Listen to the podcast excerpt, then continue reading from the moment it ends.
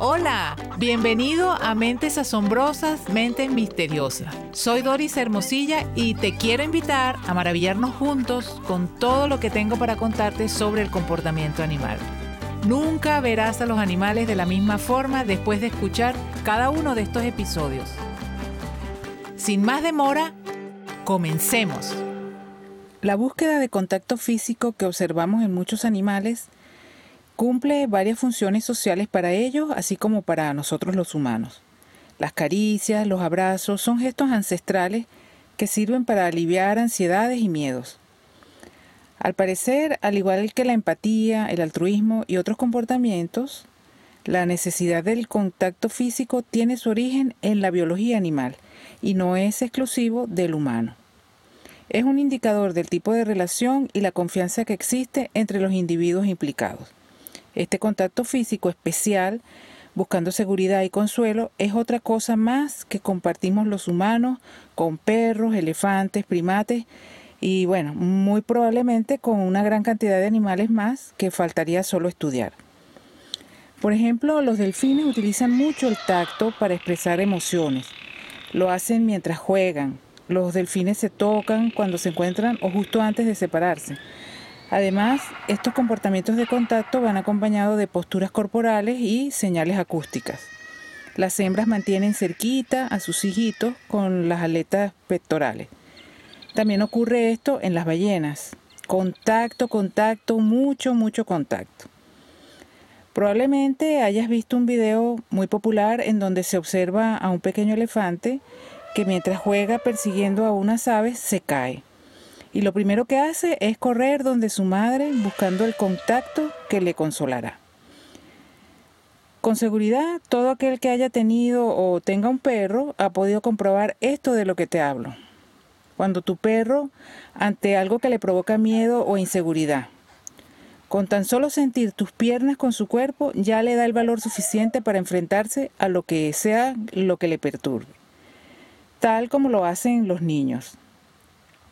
Esta es una estrategia emocional que está presente en varios animales. Por ejemplo, los chimpancés, antes de atacar, se reúnen con sus aliados y se abrazan.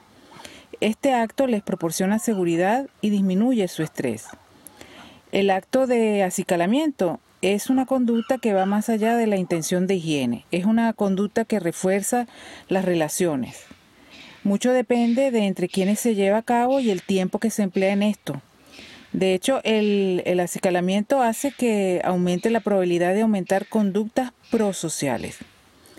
Se podría decir entonces que el tacto es un lenguaje. Dos investigadoras llevaron a cabo un experimento para comprobar el beneficio del tacto en perros, comparándolo incluso con el uso del lenguaje verbal. Se dejaron decenas de perros en una sala durante una media hora solo acompañados de una persona que no les prestaba la más mínima atención. Luego de transcurrido este tiempo, se sometió a los perros a tres conductas diferentes por parte de los dueños. Unos tenían que hablar y acariciar simultáneamente a sus perros. Otros debían solo hablarles sin tocarlos. Y otros debían entrar en la habitación y sentarse a leer una revista. Para reconocer los efectos de las distintas actitudes, se midieron los niveles de oxitocina, llamada también la hormona del amor, y se midieron además los niveles de cortisol, que es la hormona asociada al estrés y al miedo. Los resultados obtenidos revelaron que cuando los perros eran acariciados y se les hablaba simultáneamente, los niveles de oxitocina se elevaban muchísimo, pero muchísimo más que cuando solo se les hablaba. Además, los niveles de oxitocina y el bienestar que ésta produce se mantuvieron por mucho más tiempo que cuando a los perritos solo se les habló. Todo lo que es tocarse, apapacharse, acariciarse, es muy parecido entre varias especies de animales no humanos y nosotros. Los grandes simios, los elefantes, los cetáceos y otros mamíferos son dependientes emocionalmente de sus madres durante muchos años. Por eso la separación trae consecuencias catastróficas a los pequeños y a sus mamás probablemente también. Los mamíferos somos un grupo de especies muy sensibles al entorno donde los adultos que nos rodean cumplen una función crucial en nuestro desarrollo. cualquier abuso o falta de contacto afectuoso puede condicionarnos de por vida. El contacto físico, como la afectividad en todas sus formas, son un refugio para las personas, para los perros y otros animales. Por eso buscamos a otros desesperadamente cuando nos sentimos mal.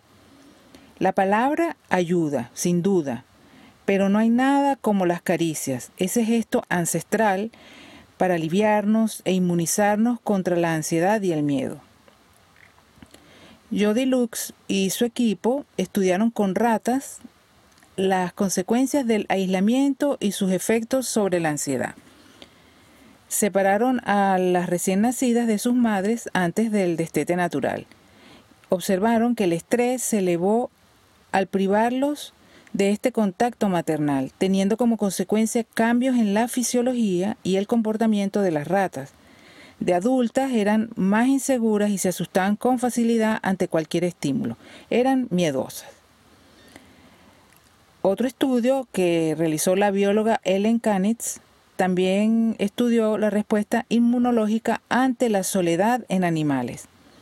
Desde el día 3 de nacimiento hasta el día 12, durante dos horas al día, varias crías de cerdo eran apartadas de sus madres. Tan solo un día después de comenzar estas pruebas, se incrementó el cortisol, que es la hormona del estrés, y cesó la proliferación de linfocitos en sangre, cuya misión es atacar a los agentes potencialmente dañinos, como por ejemplo microorganismos, células tumorales u otros antígenos. Es decir, se afectó el sistema inmune de estos animales y este efecto no era temporal, Seis semanas después del experimento, las hormonas del estrés continuaron teniendo niveles altos. A largo plazo, los efectos negativos sobre el sistema inmune se mantuvieron. El primatólogo William Manson ha demostrado que los chimpancés pueden aguantar el temor y la ansiedad que le provocan las inyecciones que le administran los veterinarios si están en brazos de alguien más. Así como pasa entre los humanos, ¿cierto?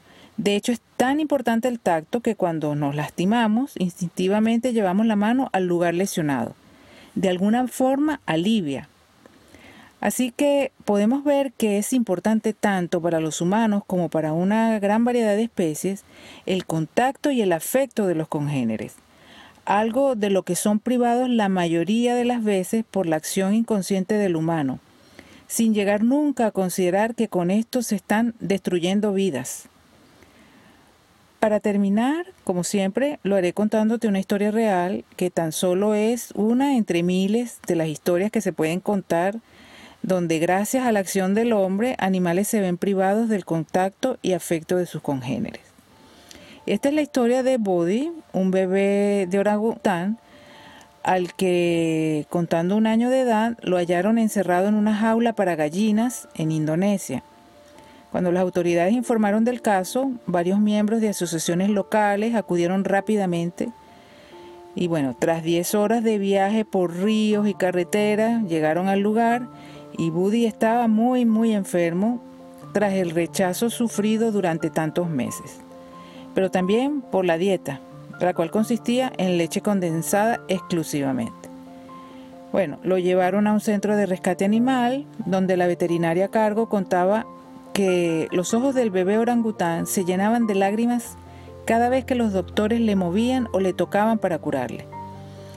Como ocurre con niños que han sido atados y nunca les acariciaron, el solo hecho de que sean tocados les produce dolor. Afortunadamente esta historia tuvo un final feliz, sin embargo es muy probable que este animalito haya quedado con secuelas por la falta de contacto amoroso que tuvo durante su primer año de vida. Hasta aquí con este episodio que espero te haya gustado. Agradezco enormemente a cuantos han tenido la gentileza de escribirme para contarme que este podcast les gusta. Si quieren escuchar acerca de algún tema en especial, házmelo saber a través de las redes y con gusto lo haré. Hasta la próxima.